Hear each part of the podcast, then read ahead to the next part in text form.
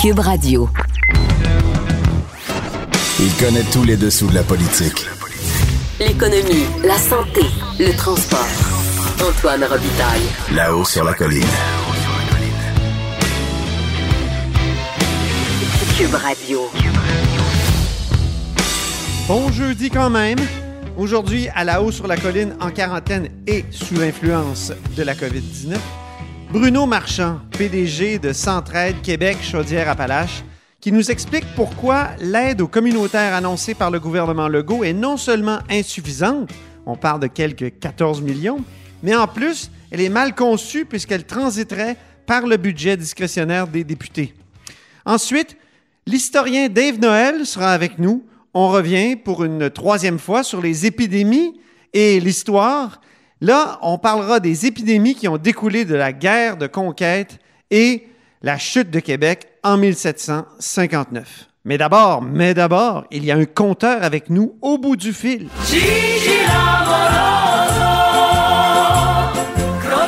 Bonjour Jean-François Gibault.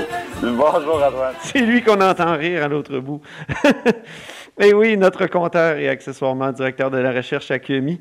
Commençons par le courrier des auditeurs. Il y a un auditeur, en effet, qui nous pose une question bien intéressante. Euh, il, il nous envoie le texte suivant. J'aimerais que vous traitiez une question qui revient régulièrement dans les discussions ces temps-ci avec Jean-François Gibault. D'où provient tout l'argent que nos gouvernements vont utiliser pour mener à bien toutes les mesures d'aide et d'urgence? Est-ce que ce sont des prêts? Est-ce que ça provient d'une réserve d'argent inconnue? Ou encore, est-ce qu'on coupe dans d'autres budgets pour y prendre des sommes immenses? Alors, quelle est la réponse du compteur? Hum, très bonne question, Antoine. Ben, je vais commencer par la fin. Pour le moment, on coupe pas. Euh, on- donc, on n'est pas en train de déshabiller Paul pour habiller Jean. En ce moment, ce qu'on essaie de faire, là, c'est de rhabiller et Paul et Jean. Et euh, ça coûte très cher, mais on on n'est pas du tout dans un contexte où on, on va réduire les dépenses publiques dans d'autres secteurs, parce qu'en réalité, ce qui se passe en ce moment, là, c'est que pendant que l'économie privée est comme en hibernation, c'est là qu'il faut que l'économie publique prenne le relais puis euh, assure, dans le fond, le pont jusqu'au moment où l'économie privée pourra reprendre un peu, un peu de vigueur. Donc, on, on est donc dans la dépense et euh, pour répondre à la, à la question de notre auditeur, Antoine, essentiellement, ce qu'on est en train de faire, on est en train de s'endetter, particulièrement à Ottawa, où on le faisait déjà. Hein. Ottawa était déjà en déficit depuis plusieurs années. Et euh, ce qu'on fait, là, c'est pas compliqué, on ajoute à l'immense dette de presque 800 milliards du gouvernement fédéral.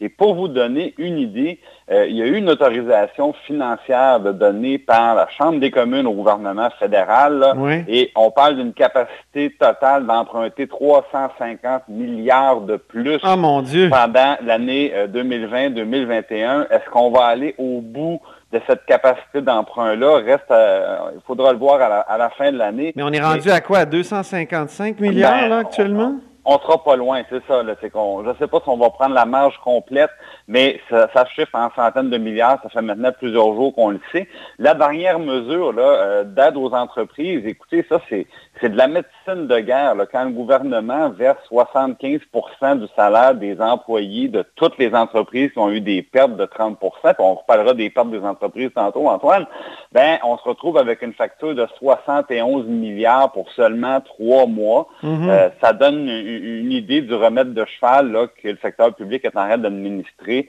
euh, aux entreprises privées. Maintenant, quand Donc, on met tout ça sur la carte de crédit du gouvernement fédéral. Oui. Heureusement, euh, la carte de crédit n'a pas des, euh, des taux d'intérêt comme ceux des particuliers. Ah, non, on mais- est encore à 19, entre 19 et 24% pour les particuliers. C'est pas le cas pour le gouvernement fédéral. Non, non, non, on parle de coût d'emprunt avant la crise. Là, on était rendu dans les dans les environs de 2% donc il paye, il paye très peu d'intérêt. Maintenant, le crédit va se resserrer. C'est sûr que les taux d'emprunt euh, du gouvernement canadien vont augmenter avec la avec la crise. Reste à, reste à voir quel niveau. Mais euh, nous, euh, on va avoir une plus grande partie là, de nos impôts qui vont servir à payer des frais d'intérêt plutôt que de servir à payer des services. Ça, on s'en sauvera pas. Maintenant, à qui on emprunte cet argent-là? Je pense que c'était une autre question qu'il y avait de la part de notre auditeur. Ben, on- essentiellement, on, on se l'emprunte à nous-mêmes, Antoine. C'est-à-dire qu'environ 2 dollars sur 3 qu'on emprunte, c'est ce qu'on appelle les fameuses obligations du gouvernement, du gouvernement fédéral, du gouvernement du Québec. Les municipalités font ça, Hydro-Québec fait ça également. Donc ça, euh, même euh, vous et moi, on peut en acheter. Hein. il, y a, Épargne Placement Québec qui vend ces produits-là. Euh, donc, c'est des produits dont la caractéristique est d'être sûr à 100% On ne peut pas perdre notre argent comme dans les, actions qu'on va, par exemple, acheter à la bourse, où là, ben, si vous n'avez acheté récemment, vous avez un, petit mal de tête. Ça, c'est des placements qui sont sûrs, mais évidemment qui ont un moins grand potentiel de rendement aussi. Donc, c'est l'éternel compromis. Donc, on va avoir à peu près le deux tiers de ce qu'on appelle des obligations. Et après ça, on va avoir un autre tiers où là, c'est des emprunts qu'on va aller contracter sur des marchés étrangers. Beaucoup aux États-Unis. Donc, euh, par exemple, au gouvernement du Québec, euh, on avait l'année passée 4,6 milliards d'emprunts en dollars américains.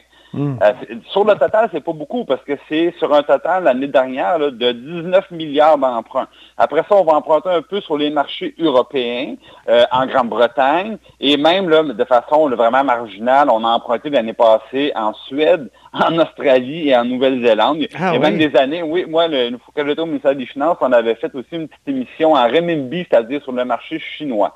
Mais ça reste épisodique. On, fait ça beaucoup pour justement diversifier nos possibilités d'emprunt parce qu'il faut se faire connaître sur ces marchés-là. Ah, et euh, si on débarque, qu'on n'est pas connu, puis les gens ne savent pas si on est des, bons administrateurs, des bons payeurs, des bons gestionnaires, ben souvent c'est plus difficile d'avoir des arrangements financiers. Donc on maintient des réseaux comme ça, le ministère des Finances maintient des réseaux à l'international et essaie de, lire, comme tous les investisseurs, de lire le marché pour savoir à quel endroit je peux emprunter pour que ça coûte le moins cher possible aux, euh, contribuables. Mais la réponse, là, en bref, c'est on emprunte d'abord l'argent à nous-mêmes, aux Québécois, aux Canadiens, et euh, on va devoir essentiellement se rembourser nous-mêmes à l'aide des impôts qu'on va payer. oh, OK, ouais, c'est ça. Après, on pourrait imaginer qu'il va y avoir des hausses d'impôts et de taxes. Oui, mais par ailleurs, je peux vous dire, par exemple, que la, Caisse de dépôt et placement, qui gère euh, nos fonds de pension, ben, se nourrit de ces produits financiers-là du Québec. Donc, euh, on paie nos dettes en payant de l'impôt, puis nos impôts servent à payer nos retraites. Donc, c'est un peu circulaire, là. on va, à la fin, bon, il y aura une facture, mais tout ça, tout ça est quand même conçu de manière à, à ce qu'on s'en sorte le mieux possible euh, à long terme, disons. Autre sujet, ce matin, euh, tu publies là, avec euh, des collègues, notamment euh, Philippe Langlois, Québec Inc. en prend pour son rhume une double page sur le fait que nos entreprises en bourse, les principales entreprises québécoises, là, ont vraiment, là, en ont pris vraiment plein la gueule avec la crise du COVID-19. Ah, ça fait mal. Euh, ce qu'on a fait, Antoine, on est allé voir là, tout simplement dans les 40 derniers jours, depuis le début de la crise, combien nos, euh, nos fleurons québécois ont perdu, euh, pour évidemment les entreprises qui sont à la bourse, les entreprises privées, c'est plus difficile de, de, le savoir, mais les entreprises publiques cotées en bourse. Et là, le portrait est très noir. C'est-à-dire, il y en a une quinzaine, c'est pas maintenant, ils ont perdu plus de la moitié de ce qu'ils valaient il y a 40 jours. C'est incroyable. C'est à peu près du jamais vu. Et là, je vous donne le, cas, le, pire cas, c'est BRP, hein, euh, la, famille euh, Bombardier. Euh, c'est 69% de baisse en 40 jours. Et là, on parle évidemment de la compagnie qui fait nos fameux skidoo, des quatre roues, euh, donc des véhicules de luxe pour des activités récréatives. Alors, c'est bien certain qu'en temps de crise, là, quand les gens perdent leur emploi, puis en plus, on est confiné, on peut pas circuler dans les régions touristiques, alors tout le monde, là, le, le skidoo est pas mal plus tranquille, puis le quatre roues aussi, ça fait très mal à BRP. Et il y a l'autre volet, parce qu'avant, c'était une seule compagnie, Bombardier, euh, qui maintenant, évidemment, euh, était dans les trains et dans les avions. Il y avait déjà commencé un démantèlement, Antoine, on le sait. Oui. Ça avait commencé par les fameux Q400 qu'on prend quand on fait des vols régionaux. Euh, les, CRJ, c'était bye-bye. Les CL215 pour éteindre les incendies, bye-bye. On a vendu, dans le fond, des, divisions qui font de l'entretien aussi. Ça, c'est bonsoir. Et plus récemment, on le sait, c'était toute la division ferroviaire qu'on a vendue à Alstom. Ben, malgré tout ça, Antoine, le peu qui restait a baissé de 68% en 40 jours. Là, c'est carrément la survie d'entreprise qui, euh, qui est remise en question. On le sait. Euh, les dirigeants ont renoncé à leur salaire. Les employés, pour la plupart, ont été remerciés, espérons-le, temporairement c'est très, très, très dur. Et là, évidemment, je ne serais pas surpris d'apprendre que Air Canada, c'est la, à peu près le même portrait. on est presque à deux tiers de deux tiers de, de, de, de, baisse dans la valeur de l'entreprise. Et les entreprises. Mais toute cette industrie-là, là, des, avions puis des, des, euh, des, compagnies aériennes, ils vont souffrir énormément, puis je pense durablement de cette crise-là. Là. Ça ne sera pas juste une crise passagère. Ben, ça fait partie des questions. C'est quoi les transformations, je dirais, structurelles que notre économie va subir? On sait déjà que probablement le télétravail, bien, on va retourner au bureau, Antoine, mais probablement qu'il y aura plus d'ouverture, qu'on sera mieux équipé pour faire du télétravail. Puis du télétravail, c'est de la maison, c'est de, de, bureau, dans le fond, temporaire. On, ben, on va peut-être moins se déplacer pour le travail. Moi, je je, pense à mes amis universitaires là, qui font le tour du monde presque à chaque année pour des colloques. Je ne peux pas croire que ça va continuer comme ça. C'est possible, c'est possible. Évidemment, le, le, euh, est-ce qu'on on va se remettre des... Ben, probablement, ce qui, va, ce, qui, ce qui va changer à jamais, c'est les, les précautions qu'on va prendre pour éviter les, les, transmissions justement bactériennes ou virales dans, dans, les transports. Ça, je pense que ça va être un peu comme le 11 septembre, c'est-à-dire on, ne reviendra plus jamais en arrière. Il y a des choses qu'on va faire différemment pour toujours, et sûrement que le secteur des transports va devoir s'adapter à, à, plusieurs égards. Ça, c'est sûr et certain. Mais c'est vrai aussi pour tous les grands lieux publics. Euh, les compagnies qui, dont le succès commercial est basé sur l'achalandage, par exemple, dans les centres d'achat. Ben, c'est des entreprises qu'aujourd'hui qui souffrent terriblement. Là. Je veux dire, notre compagnie québécoise, David City, qui se spécialise dans l'été, ben là, c'est le cas de le dire, ils sont dans l'eau chaude, là, euh, parce qu'ils ont dû fermer, ils ont dû fermer leur commerce et sur les marchés boursiers, ils sont malmenés terriblement. Même chose pour la restauration rapide. le groupe MTY que personne connaît, mais si je vous dis, c'est Valentine, c'est ah, oui, c'est bon, ils sont spécialisés dans la restauration rapide. Eux aussi, ils souffrent terriblement. Mais je veux quand même, Antoine... Il y a des gagnants, là. Il ben oui, tu veux me parler des, gagnants? Il y a des petits, des, petits miracles, mais c'est très révélateur. Je vais commencer par la fin, Antoine. Je ne sais pas si tu as regardé le, classement. Si tu ne l'as pas regardé, je te pose la question. Qui s'en sort le mieux dans ce contexte-là? Ben, je, vois dans la double page, le Good Food. Ben oui, ben Cascade, euh, Métro, Industrie La Sonde, puis Groupe TVA. C'est bon pour nous, ça? Ben absolument. D'abord, les groupes de télécom, évidemment, Internet actuellement, on, le sait, on est très actifs sur Internet, sur les réseaux cellulaires aussi. Donc, eux, ils s'en sortent plutôt bien, le secteur au complet. Euh, les, certains médias comme Groupe TVA, évidemment, euh, aussi euh, ont, des résultats plus intéressants. Mais ce qui est, est très révélateur, c'est de voir Good Food, donc la livraison à domicile de nourriture. Eux, là, il y a 16% de croissance en 40 jours. ils en profitent énormément. Cascade, écoutez bien, c'est le cas de le dire, il n'essuie aucune perte actuellement, Antoine Cascade, parce qu'il essuie autre chose. C'est niaiseux!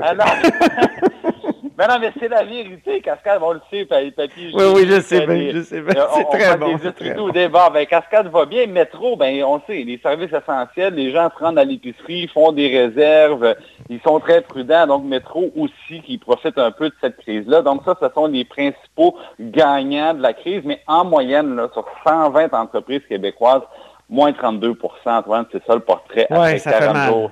Après 40 jours de crise, oui, ça fait mal. Puis là, ce qu'il faut espérer, c'est que euh, ces entreprises-là vont traverser le désert puis qu'ils seront capables, seront capables de reverdir l'autre côté. Oui, ben tu, nous disais il y a quelques jours que quand même il y aurait probablement un gros rebond en, cours, en bourse euh, quand on sortirait de, de, du confinement. Hein, le, rebond va être très fort, Antoine, c'est sûr et certain. Maintenant, il faut espérer que tout le monde soit là au moment du rebond. Exactement. Merci beaucoup, Jean-François Gibault, notre compteur et accessoirement directeur de la recherche à QMI. Euh, beau tour d'horizon. Merci à Vous êtes à l'écoute de là-haut sur la colline. Là-haut sur la colline. Ce que les ministres n'ont pas voulu dire, Antoine va vous dire. Cube Radio. Vous écoutez Là-haut sur la colline. Au bout du fil, il y a Bruno Marchand. Bonjour, Bruno. Bonjour, M. Robitaille. Président directeur général Centraide Québec, Chaudière-Appalaches et Bas-Saint-Laurent. Euh, donc, il y a eu une annonce hier sur le communautaire, sur l'aide que le gouvernement du Québec veut apporter au communautaire, mais c'est une, c'est une annonce qui ne vous plaît pas, là. Bien, c'est une annonce. Euh, le 21 mars dernier, le premier ministre a annoncé dans son point de presse quotidien euh, qu'il était conscient des besoins, nombreux besoins du communautaire, le réseau communautaire, en fait, il fait quoi présentement? Il nourrit, il loge, il soutient psychologiquement des gens qui sont démunis, qui perdent leur emploi, qui sont en situation difficile. Alors, il est vraiment en réponse aux besoins de base. Et le premier ministre est, au courant de ça et il nous avait dit le 21 mars, j'ai mandaté Mme Charret pour euh, trouver des solutions pour aider les organisations communautaires, leur donner de l'oxygène. Isabelle Charret, donc la ministre, euh, ouais. Exact. Et hier, elle a annoncé que la solution qui, à laquelle les États arrivés, c'était distribuer un montant de 10 millions euh, dans les budgets discrétionnaires des députés. Donc, chacun des 125 députés de l'Assemblée nationale va avoir son budget discrétionnaire doublé pour soutenir les organisations communautaires euh, de leur région, de leur territoire, de leur circonscription. Donc, euh, c'est une aide discrétionnaire qui va se, donner. Puis ça, évidemment, ça peut donner des bons résultats dans certains milieux. Dans d'autres milieux, il peut y avoir des, des, députés qui sont plus pingres à l'égard de, de, certains, euh, certaines, certains communautaires, certains groupes communautaires qui peuvent être euh, avec qui ils ont moins d'affinité. Donc, c'est ça, hein, ça peut être une, aide euh, finalement à géométrie variable. Absolument. C'est d'ailleurs le, le, terme discrétionnaire donne libre cours aux députés de choisir.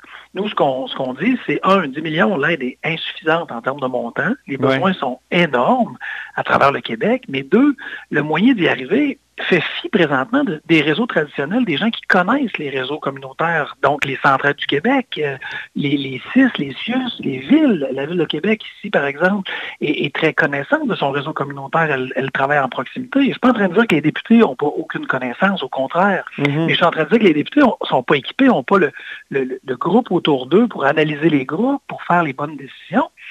Et, et, et en plus de ça, dans des contextes où on se retrouve à à donner une aide qui ne sera pas structurante. Permettez-moi de prendre un exemple.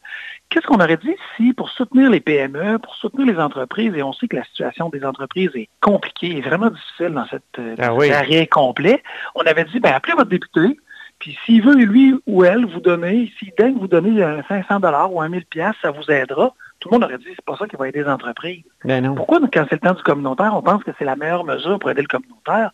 Pour moi, cette analyse-là témoigne que cette aide-là, même si c'est de la bonne volonté, puis les gens présentement nous disent, oui, mais le gouvernement, c'est ce qu'il fait. Effectivement, puis il y en a plein ses bottes, on le comprend, puis on comprend qu'il fait de son mieux. Mais une aide structurante aurait permis, par des réseaux qui sont forts, de soutenir le communautaire de bien meilleure façon que ce qui est proposé présentement. Juste un petit détail euh, ou une précision plutôt. Quand on parle de communautaire, là, quel type d'organisme ça implique? Et, et, donnez-nous des exemples précis de, ce que c'est que le communautaire actuellement. Pourquoi? Euh, des exemples de, de, gens là, qui font des choses directes en lien avec cette crise de COVID-19? Évidemment, le communautaire est plus ce qu'il était il y a trois semaines. Vous allez me dire que c'est le cas de tout le monde. Et c'est euh, tout ce qui, est, euh, qui était important, par exemple, groupe d'estime de soi, soutien à l'analphabétisme, etc., tout ça n'existe plus, ou en tout cas très peu, parce que la rencontre, le confinement fait en sorte que les moyens qui étaient mis en place sont, devenus caduques. Et même si ces besoins-là existent encore, ce pas les besoins qui sont prioritaires. Le communautaire, mm-hmm. présentement, qu'est-ce qu'il fait? Il nourrit des gens par le des banques alimentaires. Oui, il, il, permet des gens de manger. Il y a des gens qui présentement perdent leur emploi et se retrouvent sans le sou. Vraiment, là, puis on le sait qu'on on évalue au Canada que, dépendamment des provinces, c'est entre une personne sur quatre à une personne sur trois et des fois même une personne sur deux qui a besoin de son chèque de paye pour manger et qui n'a pas, pas le, le, pécule accumulé à côté là, pour venir euh, pallier à un manque de, ressources financières, mais ces gens-là, qu'est-ce qu'ils font quand le frigo est vide? Mais ils se vers les banques alimentaires, ils se vers les soupes populaires. Donc, qu'est-ce que les banques alimentaires font? Elles vont prendre de la bouffe, elles les donnent à des organisations communautaires qui la transforment et qui vont livrer à ces personnes-là ou qui leur permettent de venir chercher de façon sécuritaire, en respectant les mesures d'hygiène, les paniers d'épicerie pour nourrir, se nourrir eux et nourrir leur famille. Le communautaire travaille avec les itinérants présentement pour faire en sorte que la pandémie soit euh, confinée et, faire en sorte que les itinérants aient des lieux sécurs pour être, manger, se loger, mais aussi pas répandre euh, la pandémie. Le communautaire travaille avec des, gens qui présentement vivent des, problèmes psychologiques importants, qui sont anxieux, qui sont nerveux, que ce mhm. soit par leur situation financière ou que ce soit juste par les, effets de la crise ou les effets que cette crise-là a sur leur santé mentale, ben, le communautaire répond au téléphone, le communautaire soulage l'anxiété pour faire en sorte que ce monde-là se décompose pas. Alors le communautaire est vraiment pour moi, il est à pied d'œuvre. Il, y a des bouts de magie, il y a des, choses extraordinaires qui se font dans le communautaire par des gens de cœur qui travaillent d'arrache-pied pour tenir ça à bout de bras. Pour répondre à des besoins de base, parce qu'au-delà de la crise sanitaire, il y a la crise humanitaire que ça crée, et pour faire en sorte qu'il n'y ait personne qui en meurt de ça, ben, moi je pense que l'aide présentement, ne témoigne pas de, ce génie-là du communautaire qui est à pied d'œuvre pour nourrir notre monde. Là, vous m'avez parlé de la manière dont l'aide va être distribuée, le fameux 14 millions en tout. Là. Euh, mais combien il aurait fallu? Combien ben, ça... nous, on nous, on évalue qu'au Québec, euh, les, coûts présentement de tant que l'aide fédérale et les prestations spéciales ne seront pas arrivées, on évalue qu'on a besoin de 30 millions par mois pour soutenir le communautaire. Oh, je vais vous donner juste un exemple. Les banques alimentaires, présentement, pour lesquelles il y a eu un peu d'aide de données du gouvernement, ils doivent acheter des... Euh, je vais vous donner l'exemple de Moisson-Beauce, dans la région de Chaudière-Appalaches. Mmh. Moisson-Beauce, là, était, est en manque de nourriture flagrant. Pourquoi? D'abord parce que la, demande est plus importante qu'avant. Mais en plus, ils ont moins de dons de nourriture, puis c'est normal, les restaurants ne fonctionnent plus, les épiceries fonctionnent à un régime qui est complètement différent, donc ils obtiennent moins de ressources pour plus de demandes. Alors, les, fonds d'urgence que nous, on a créés, entre autres, ce qu'ils font, c'est venir donner de l'argent, à ces, notamment à Moisson Bourse, pour venir leur permettre d'acheter des denrées, notamment de la viande. Ils n'avaient plus de viande disponible pour les gens euh, en situation de, vulnérabilité. Il n'y avait plus de viande à offrir, il n'y avait plus de protéines à offrir, ah soit par la viande ou par d'autres. Alors l'aide est venue faire quoi? Leur permettre d'acheter de la viande. Mais hmm. dans une semaine ou dans deux, si on n'est pas capable d'être là encore, l'aide qu'on a donnée, elle ne passera pas à travers l'épreuve du temps. Ben oui. Parce que les besoins sont énormes. Les banques alimentaires doivent acheter beaucoup. Et après ça, ça part de la banque alimentaire et ça s'en va dans des soupes populaires qui, elles, la transforment. Ces soupes populaires-là aussi ont des conditions qui ne sont pas facilitantes et elles doivent engager plus de monde pour cuisiner davantage. Elles ont besoin de livreurs. Il y a beaucoup de bénévoles qui se sont offerts, mais elles doivent coordonner ça et faire en sorte que l'aide, la bouffe transformée se rende aux gens démunis. Il y a vraiment toute une réorganisation qui fait en sorte que sans le communautaire présentement, le Québec ne serait pas où il est. Ah oui. Mais là, le communautaire est, en crise euh, aussi. Est-ce qu'il y a des est-ce qu'il y a des effets de cette crise-là qu'on peut déjà euh, ah percevoir? Là? Oui, notamment sur le... On parle beaucoup, puis avec raison, de tous nos anges gardiens dans le système de la santé euh, qui sont, euh, j'ai envie de dire, à pied d'œuvre, puis qui, sont, qui doivent vivre avec l'inquiétude de la maladie, continuer d'offrir les services, soigner les, gens. Puis on voit plein de manifestations de policiers, pompiers, de gens qui viennent les remercier sur les médias sociaux. Et il faut le faire. Ces gens-là sont extraordinaires. Mais je vous dirais que dans le communautaire, c'est la même chose. Là les gens là qui sont à, pied d'œuvre pour nourrir le monde, les gens qui sont à pied d'œuvre pour accueillir des itinérants, les gens qui sont à pied d'œuvre pour répondre aux femmes violentées. Euh, il y a non, mais il y a de l'aide, qui, n'a pas pu être donnée là. C'est depuis depuis dix jours, mettons. Euh, en plus. Est-ce que ça est-ce que ça a eu des effets euh, concrets? Est-ce que vous avez entendu parler d'histoires d'horreur ben, notamment, un des effets qu'on voit, c'est que les appels à l'aide notamment sur les lignes d'écoute, augmente de façon exponentielle. Parce que les gens ne sont pas capables de répondre à leurs besoins. À un moment donné, il y a, une angoisse, il y a, une inquiétude, il y a des craintes qui sont, euh, qui sont là et ils ont besoin de ce soutien-là psychologique. Ils cherchent de l'aide, ils cherchent comment faire pour obtenir de l'aide. Et L'autre partie du volet des besoins, c'est que les, gens en première ligne sont aussi sur la ligne de front, ils sont aussi inquiets d'attraper la maladie, ils sont aussi inquiets euh, de leur santé psychologique parce qu'eux aussi retournent à la maison comme les infirmières, comme les médecins font avec leur famille et ne veulent pas les contaminer. Donc, on, a là aussi une autre, une autre conséquence de la crise qui est pareil comme dans les services hospitaliers où des gens sur la ligne de front font en sorte que du monde réussisse à passer à travers, mais prennent des risques importants pour eux.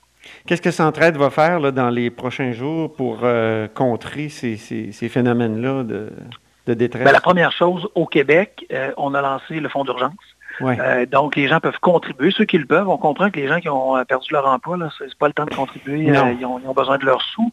Mais les gens qui ont eu la chance de le garder, les gens qui ont un peu d'argent amassé, qui peuvent en partager un petit peu, le fonds d'urgence présentement, les, fonds d'urgence dans les centrales vont très bien. On couvre l'ensemble du territoire québécois, donc on est capable de répondre à tous les besoins. et je pense qu'il y a vraiment une agilité à travers ce fonds-là qui permet je pense, de, répondre aux besoins, comme je l'expliquais tantôt avec des exemples de Moisson-Beauce ou d'autres dans le centre du Québec ou à Montréal ou ailleurs. Euh, il y a vraiment là une réponse rapide et agile. On analyse les demandes et on décaisse rapidement l'argent, souvent dans la même semaine, pour que l'organisation puisse répondre aux besoins. Et ça, les citoyens jusqu'à date répondent. Donc, les gens qui veulent mhm. donner, là, euh, par le biais de leur centre de leur région, c'est la meilleure façon. Euh, les entreprises répondent, les fonds d'aide se garnissent. Et ce qui est paradoxal présentement, c'est que c'est l'État qui répond le moins. Donc, c'est un peu ça notre message, c'est de dire l'État, on a besoin de vous, on a besoin, M. Legault, de, de ce soutien-là, on a besoin que l'État réponde favorablement. Si les citoyens veulent contribuer, tant mieux, et ils le font à belle hauteur. Maintenant, à l'État aussi de donner un coup de pouce et de contribuer à son tour pour soutenir tout ce filet humain qui fait en sorte qu'on n'échappe personne. Bon, ben on espère que, que les gens vont entendre l'appel et l'État aussi, et le gouvernement. Oui, oui, tout à fait. Merci, beaucoup, Bruno Marchand. Salut bien. Bruno Marchand est directeur euh, général, président directeur général de Centraide Québec, Chaudière-Appalaches et Bas-Saint-Laurent. Vous êtes à l'écoute de là-haut sur la colline. Là-haut sur la colline. Une entrée privilégiée dans le Parlement. Cube Radio. C'est le temps de parler d'histoire avec Dave Noël. Bonjour. Bonjour Antoine. Dave Noël, qui est historien et journaliste au devoir. Aujourd'hui, euh, on se penche sur les épidémies qui sont des dommages collatéraux des guerres en général. Et là, tu veux parler de la guerre de la conquête de, 1760. Oui, donc la guerre qui débute en 1755, mais qui perdure jusqu'en 1760 euh, entre la France et l'Angleterre pour ce qui nous concerne ici. Euh, donc, c'est vraiment la, la guerre euh, dont, le point culminant, c'est la bataille des plaines d'Abraham, que tout le monde connaît. Mais c'est autour de cette bataille-là, il y a vraiment plusieurs années de guerre consécutives. Et euh, qui dit guerre dit mouvement de troupes, donc une arrivée massive de soldats français pour défendre le, Canada de l'époque, et aussi une arrivée de soldats britanniques pour en, prendre, en prendre possession. Et donc, ces mouvements-là, ces déplacements-là de population, euh, qui habituellement était plus, beaucoup plus stable, ben, ça entraîne, euh, ça favorise la, la, promiscuité, ça favorise le développement de maladies euh, et des épidémies. Les échanges de fluides. Oui, oui, notamment, et surtout sur les navires, parce qu'à l'époque, pour traverser l'Atlantique de la France au Canada, il faut calculer, ça peut être, ça peut aller d'un mois à deux mois et des fois même plus. Ça dépend d'un paquet de facteurs. Et donc, la promiscuité favorise le développement notamment du typhus, qu'on appelle, qu'on surnomme la, la fièvre des navires. Et en 1756, il y a une épidémie qui se déclenche à Québec en raison d'un navire particulier qui s'appelle le Léopard, qui est un, bateau de transport. Et dans ce bateau-là, euh, il y a un paquet de malades qui débarquent à Québec, qui est le port d'entrée au Canada. Et euh, donc, rapidement, les, les hôpitaux sont remplis de gens fiévreux. On parle de 300 malades dans les deux hôpitaux de l'époque, donc l'hôpital général, l'Hôtel Dieu, euh, où, tu es né d'ailleurs, Antoine. Oui, oui, oui, oui. Tu t'en souviens, c'est bon, mais oui. Oui, et donc... mais pas en 1760. Hein. Non, non. en 1968. oui, c'est ça. C'est membre de la FADOC, mais pas à ce point-là. et donc, à l'époque, on parle d'une ville de 8000 habitants, donc 300 malades, c'est beaucoup. Et surtout que les gens qui se retrouvent à l'hôpital, évidemment, ce n'est pas, euh, pas l'ensemble des cas. Et à l'époque, euh, donc, le, commissaire des guerres du Canada, qui s'appelle André Doreille, qui est un fonctionnaire militaire, il, se demande d'où vient cette maladie-là et il fait euh, procéder à l'autopsie de deux soldats qui, viennent de décéder. on ouvre le corps, on constate que le, corps d'un des soldats et en, l'ouvrant, on constate que sa, rate est gangrénée, un engorgement de sang, une suppuration dans le cerveau. Donc, on, a quand même une analyse médicale qui est faite, mais les traitements euh, donc sont assez euh, rudimentaires. Donc, on, parle notamment de, procéder à des saignées pour, euh, comment dire, faire évacuer les, humeurs. Donc, c'est la technique à l'époque. Donc, on, ouvre les, veines un peu pour faire écouler le sang, ce qui affaiblit le malade. Mais à l'époque, on n'en est pas conscient encore. Et donc, parmi les, les, décès, on a plusieurs religieuses qui font office d'infirmières, et un médecin, euh, Jean-François Gauthier, qui est euh, une sommité à l'époque, donc il décède de cette épidémie de, typhus-là. Mhm. Et puis, euh, par la suite, donc, c'est la variole qui, qui revient dans la colonie, donc qui, avait frappé la Nouvelle-France à plusieurs reprises. Oui. Et en 1757, là, c'est le, typhus s'est un peu éteint. On a, on a donc procédé à une forme d'isolement, mais pas comme, comme aujourd'hui. Euh, mais là, donc, la variole revient par l'entremise des, réfugiés acadiens. Donc, euh, l'Acadie, à ah l'époque, qui était en Nouvelle-Écosse, on connaît beaucoup les, déportations des Acadiens vers les colonies euh, américaines, donc la côte atlantique. C'est ça, oui, la, grande déportation. mais il y a beaucoup d'Acadiens qui vont réussir à, s'enfuir. Donc, on parle de à peu près 2000 Acadiens qui trouvent refuge dans la vallée du Saint-Laurent après avoir, vraiment dans la misère, avoir procédé à une fuite. Et ces gens-là vont, vont, rapidement développer la, variole. Et à Québec, où ils trouvent refuge principalement au départ, c'est vraiment l'hécatombe. À un certain moment donné, on parle même de, 15 à 20 inhumations par jour au plus fort de la crise. Ah, et ça, ça, marque beaucoup le, les gens de l'époque. Donc, comment dire, c'est un impact concret d'une opération de, comment dire, de militaire qui visait à euh, vider l'Acadie, l'ancienne Acadie, de ses habitants euh, français. Puis, on parle d'un cimetière des Picotés à quelque part à Québec. Je me souviens plus. Euh, c'est à quel endroit déjà? Est-ce que ça a un lien avec cette épidémie? ce cimetière-là est à côté de l'Hôtel Dieu, en fait. était à côté de l'Hôtel Dieu, donc il est, toujours là. il y a encore, on peut penser, des, squelettes de cette époque-là. Donc, la picote, c'est ça. C'est vraiment la, variole. C'est un, un, surnom qu'on lui donnait. Donc, la variole, c'était vraiment des, comme on, parlait la dernière fois, des, pustules qui se développaient dans le visage et qui finissaient, euh, euh, ben, éventuellement, euh, entraînaient le décès des, gens atteints par des complications, en fait. Mm-hmm. Et puis, la variole, d'ailleurs, c'est ça. la plupart des gens connaissent le, film Le Dernier des Mohicans, qui est inspiré d'un roman. Et ça, ça raconte une, opération militaire qui a eu lieu au lac Georges donc au sud du lac Champlain en 1757. Mhm. Euh, c'est Montcalm qui s'empare d'un fort. Et la garnison du fort était touchée par euh, la variole. Et euh, donc, ce qui se produit, c'est que les, soldats vont être en contact avec les, malades britanniques et surtout les Autochtones, qui, eux, vont ramener beaucoup de prisonniers dans leur village après la, prise du fort, des, prisonniers britanniques. Ils vont même aller au cimetière du fort, déterrer des cadavres pour faire des scalps, donc ramener des trophées de guerre. Et donc, ils vont entrer encore une fois en contact avec des gens qui étaient décédés de la variole, parce qu'on sait que le, cadavre peut encore euh, porter le, virus euh, un peu de temps après son, décès. Et donc, ça, ça va vraiment propager la variole dans l'ensemble des, grands lacs les d'où les nations étaient originaires. Et puis, euh, donc, dans la vallée du Saint-Laurent, la variole va se développer en, 1757, au point où on envisage même de créer un lazaret, donc une espèce de station de quarantaine à, à Lévis, l'actuelle, sur le site de l'actuelle ville de, de, Lévis. Donc là, on est vraiment 75 ans avant la grosse île qu'on connaît bien. Oui, bien sûr. La, station de quarantaine qui était pour les, gens atteints de choléra dans les années 1830. Mais 75 ans plus tôt, on envisage déjà de, créer une station de quarantaine à Lévis. Mais ça ne sera pas réalisé, mais le projet est quand même euh, assez développé. Et puis, euh, pour ce qui est des impacts militaires de ces épidémies-là, il y en a une notable, c'est que euh, en 1757, euh, c'est une grosse année pour les maladies. Donc, euh, la ville de Louisbourg, sur l'île du Cap-Breton, est secourue par une flotte française, donc des navires qui viennent dans le port de Louisbourg, qui est un peu la sentinelle de Québec, l'avant-poste, donc à l'île du Cap-Breton. Et ces, marins-là passent l'été à Louisbourg et ils développent, encore une fois, le typhus. Donc, c'est plus la fièvre des navires. Et en, en, revenant en France, ils vont propager le typhus à la grandeur de la ville de Brest en Bretagne, qui était la base navale principale euh, de la France de cette époque-là. Ah et ça va faire en sorte que beaucoup de marins vont décéder à l'hiver 57-58.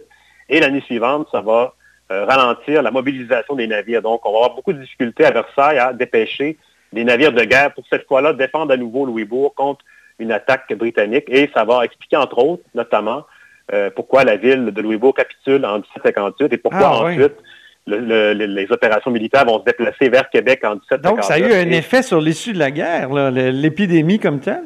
Oui, tout à fait. Ça a un impact euh, concret.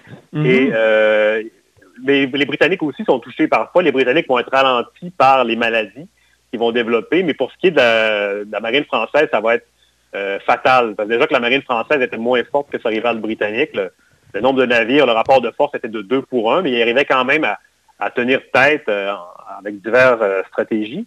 Mais là, cette épidémie-là va vraiment donner un, coup à la marine française au pire moment de la guerre en 1757-58. Ah et donc, ça va favoriser la conquête euh, de la Nouvelle-France. Et puis, euh, donc, et, notamment d'ailleurs, le roi qui est là en, France à ce moment-là, c'est Louis XV, donc le, monarque de l'époque. Et lui, en 1774, donc près de plusieurs années après la guerre, après la conquête de la Nouvelle-France en 1760, lui, il va lui-même décéder de la variole. Donc, cette fois-là, c'est la, tête de l'État qui est, euh, décapitée par une épidémie. Euh, donc, euh, c'était le monarque de l'époque. Ah oui. Mais il y a vraiment un lien qu'on peut faire entre guerre et, épidémie. on pourrait penser à l'épidémie de la grippe espagnole en 1918, qui est en fait un dommage collatéral de la, Première Guerre mondiale. Là, tu viens de parler de la guerre de la conquête euh, euh, aussi. Mais aujourd'hui, là, Dave, il n'y en a pas de guerre. non, c'est ça. Mais euh, c'est remplacé par quoi? Ben, on peut. Ce qui, est, nouveau par rapport à cette époque-là, c'est évidemment le tourisme de masse. on sait que l'épidémie de, coronavirus a été, comment dire, s'est répandu en Italie par des touristes originaires de, de, la région de Yuan. Donc, c'est vraiment, euh, je crois que le tourisme de masse entraîne, c'est un peu l'équivalent du déplacement massif des gens qui avaient pendant la, grippe espagnole de 1918, parce qu'en 1918, donc, ça arrive à la toute fin de la Seconde Guerre mondiale. La guerre se termine officiellement le 11 novembre. Euh, mais donc, c'est vraiment par les soldats que le mal se propage euh, à cette époque-là. Ben, merci de, faire le parallèle, Dave Noël, puis merci pour tout ce, récit et ce portrait historique. Merci Antoine. On continue. Là, on est rendu au troisième. Hein? C'était la troisième conversation microbe et histoire. Il y en aura deux autres? Oui, donc on se reparle la semaine prochaine. OK. Merci. Donc, Dave Noël est historien et journaliste au devoir. Vous êtes à l'écoute de là-haut sur la colline.